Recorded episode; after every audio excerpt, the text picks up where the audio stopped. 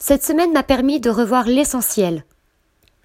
Un spectacle bouleversant, valeurs universelles, les chatouilles ou la danse de la colère, ou comment Odette, Andrea Bescon, danse pour ne plus se taire. Personnages multiples qui ont marqué sa vie.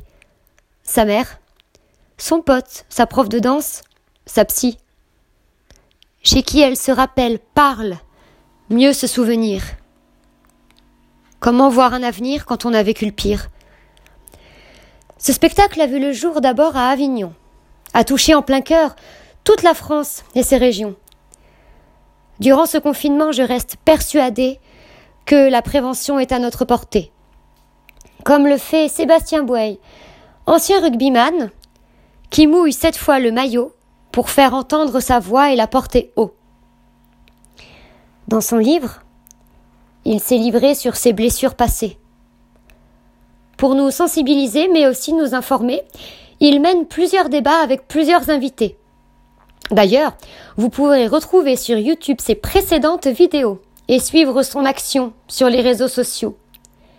L'association et le livre s'appellent Colosse au pied d'argile, où il veut être utile.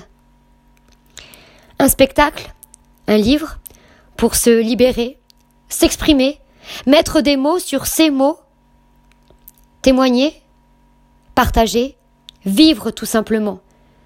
Alors, écoutons-les, protégeons nos enfants.